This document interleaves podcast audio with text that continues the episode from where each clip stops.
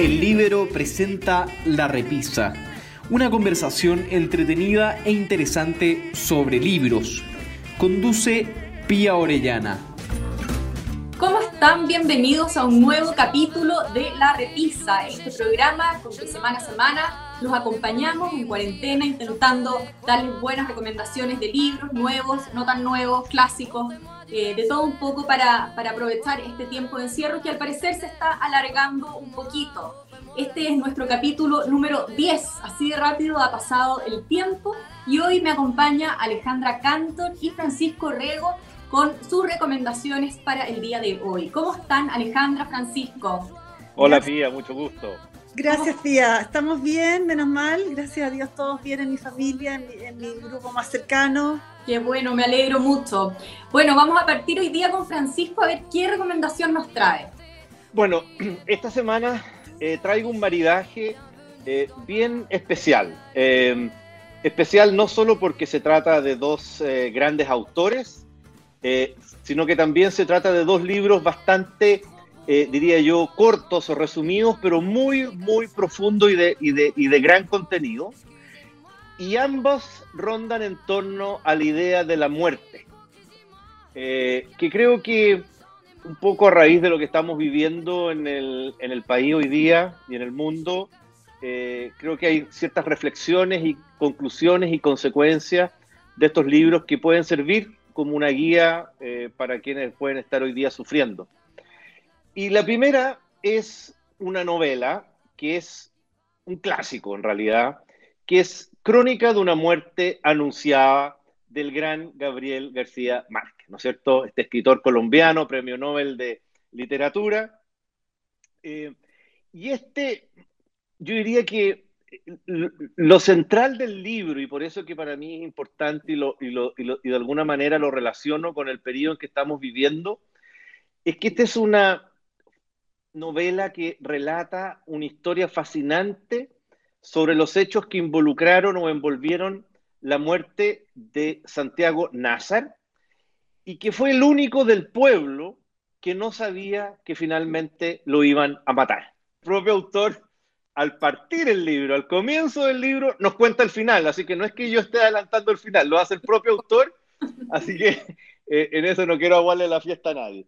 Bueno, eh, esta es una novela, como les decía al comienzo, muy corta, pero de gran contenido, eh, fue incluida, de hecho, en, la lista de las 100 mejores novelas en español del siglo XX por el periódico español El Mundo. Y, es un libro que relata o se basa en un hecho real ocurrido en 1951 en el municipio de Sucre, en eh, Colombia, donde todo el pueblo sabe quién va a morir, a manos de quién va a morir y la razón. Sin embargo, en este caso, Santiago Nasser, el sentenciado, entre comillas, el amenazado de muerte, nunca lo supo. Lo entretenido del libro es que eh, nadie sabe hasta el final y, aún así eh, uno queda con la duda de si Santiago Nasser era o no finalmente el culpable del delito eh, que lo condenó finalmente a morir. Muy bien, es que yo te digo que ese fue, esa fue mi puerta de entrada a toda la, literatura de García Márquez. Fue el primer libro que leí de él. Eh, y bueno, por supuesto, fascinante. Eh, así que nada, maravilloso libro. Sí, muy entretenido y me pasó lo mismo que a ti. Fue mi, fue mi libro de bautizo de, de, de, los posteriores de García Márquez. Eh, y además es un libro que ha trascendido tanto que el título ya es una especie de, dicho popular. ¿ah? Esto es crónica de una muerte anunciada y se adapta para todas las circunstancias. ¿ah? Eh, crónica de un despido anunciado y así, en fin. ¿ah? Eh, así que es casi marca registrada ya. Tal cual, tal cual. Gracias, Francisco. Alejandro, vamos con tu recomendación. Quería comentar que el tema que voy a hablar ahora es sobre el racismo pensar que lo que está sucediendo hoy día con el estallido social en Estados Unidos no es menor, el estallido racial, que mm, nos hace reflexionar sobre la literatura que hay alrededor del mundo afroamericano. Entonces voy a partir por algo que está más en el contexto de actual y después voy a pasar a una novela. Mi primera recomendación es mi historia de Michelle Obama.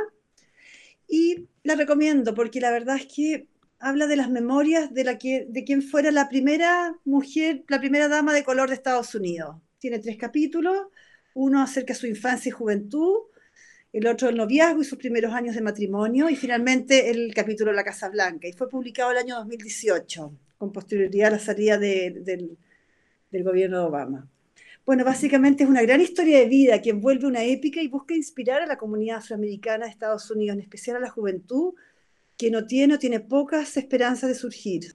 Muchas anécdotas de su niñez y juventud revelan los valores en los que fue educada, su noviazgo y matrimonio con Barack muestran las luces y sombras de los matrimonios modernos, con ambos haciendo sus carreras y criando hijos, junto a las renuncias, roces y reencuentros que esto conlleva. Finalmente, el capítulo La Casa Blanca muestra cómo expresamente ella busca alejarse de la política y acercarse a mantener la vida familiar con todas las restricciones y demandas del cargo. Quizás lo que más me impresionó fue que en una, durante la visita de, de Estado al Reino Unido el año 2008, asistió a la escuela Elizabeth Garrett Anderson, en nombre de una pionera de la medicina y quien fuera la primera mujer alcaldesa de Inglaterra, en la cual una presentación en sonor, 200 niñas cantan y bailan, y en ese momento, mientras las escuchan, empieza a mirarse a sí misma con su propia historia, viéndose en las niñas lo que ella es. Es un momento de epifanía. Lo que me gusta y lo que encuentro más positivo es la mirada de esperanza, Haber llegado a la Casa Blanca fue un hito en la historia, y más allá de los balances políticos y económicos, sociales y culturales de los ocho años de la era Obama, este fue sin duda un gran paso para avanzar en un país donde estas heridas siguen abiertas. El valor de este libro está en su relato, su historia y su compromiso con esta causa. En el documental de Netflix que ella tiene para promover este libro, apela a algo mucho más, más profundo, que esta historia de esa niña pobre del sur de Chicago, que llega a ser la primera dama, puede inspirar a muchas niñas afroamericanas a levantar su voz, a liderar proyectos comunitarios, a movilizar y a visibilizarse. Francisco, vamos con tu segunda recomendación.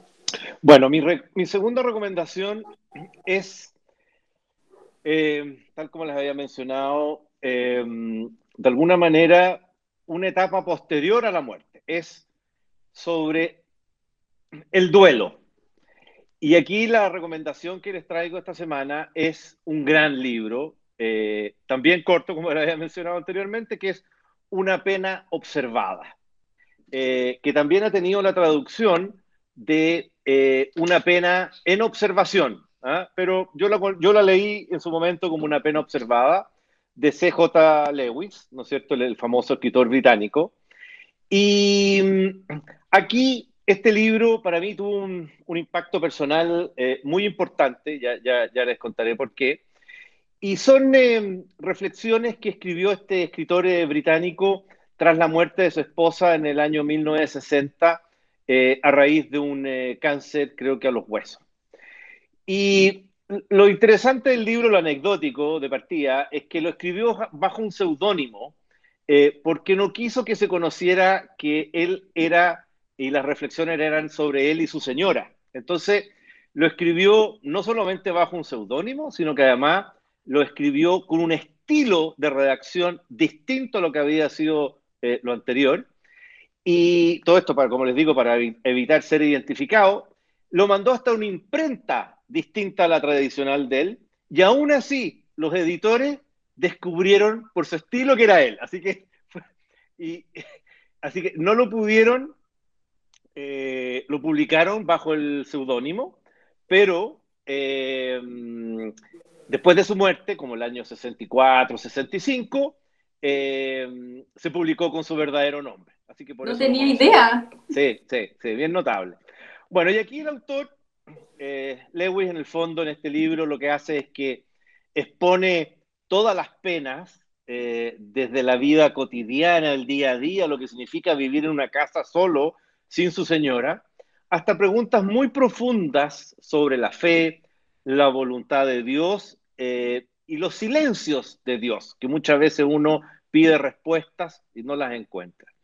Y por lo tanto es un libro que aborda el duelo como un camino para el encuentro con Dios.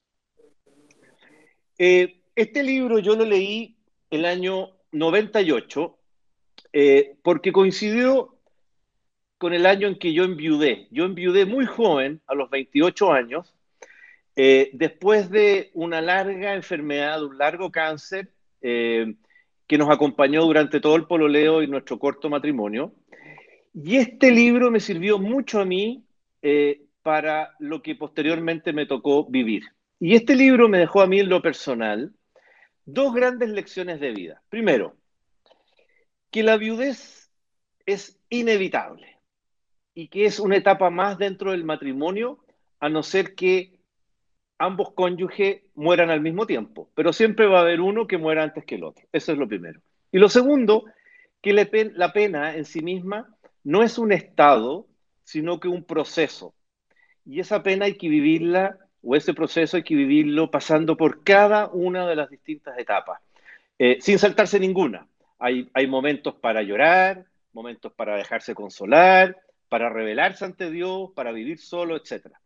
Entonces, eh, a partir de este libro me sirvió mucho a mí en la experiencia personal y yo siempre comento como anécdota, eh, o siempre comento cuando me preguntan, porque yo después me volví a casar y tengo 10 hijos, así que armé toda una familia de nuevo, siempre me preguntan, bueno, ¿qué significa esto de estar eh, vuelto a casar? Y, o, haber sido viudo y vuelto a casar. Yo siempre digo lo mismo, que la viudez es un estado o es el único estado que permite estar enamorado de dos mujeres al mismo tiempo sin cometer adulterio. ¿Ah? Bueno, oye, bueno, esta película, este libro también inspiró la realización de una película que la encarnó Anthony Hopkins, que es un clásico, muy bonita película, que es Tierra de Sombras, ¿ah? que la recomiendo también enormemente para quienes hoy día pueden estar viviendo momentos difíciles solo o habiendo perdido algún familiar cercano, porque la viudez o la pena o el duelo no es solo respecto entre cónyuges, sino que también familiares cercanos, queridos, amigos, etc. ¿Mm? Eso. Muy, muy bien, muy bonito, Francisco, además todo lo que contaste y claro, muy atingente también a, lo que estamos viviendo eh, hoy día. Con Así es. Exactamente. Alejandra, vamos con tu segundo libro.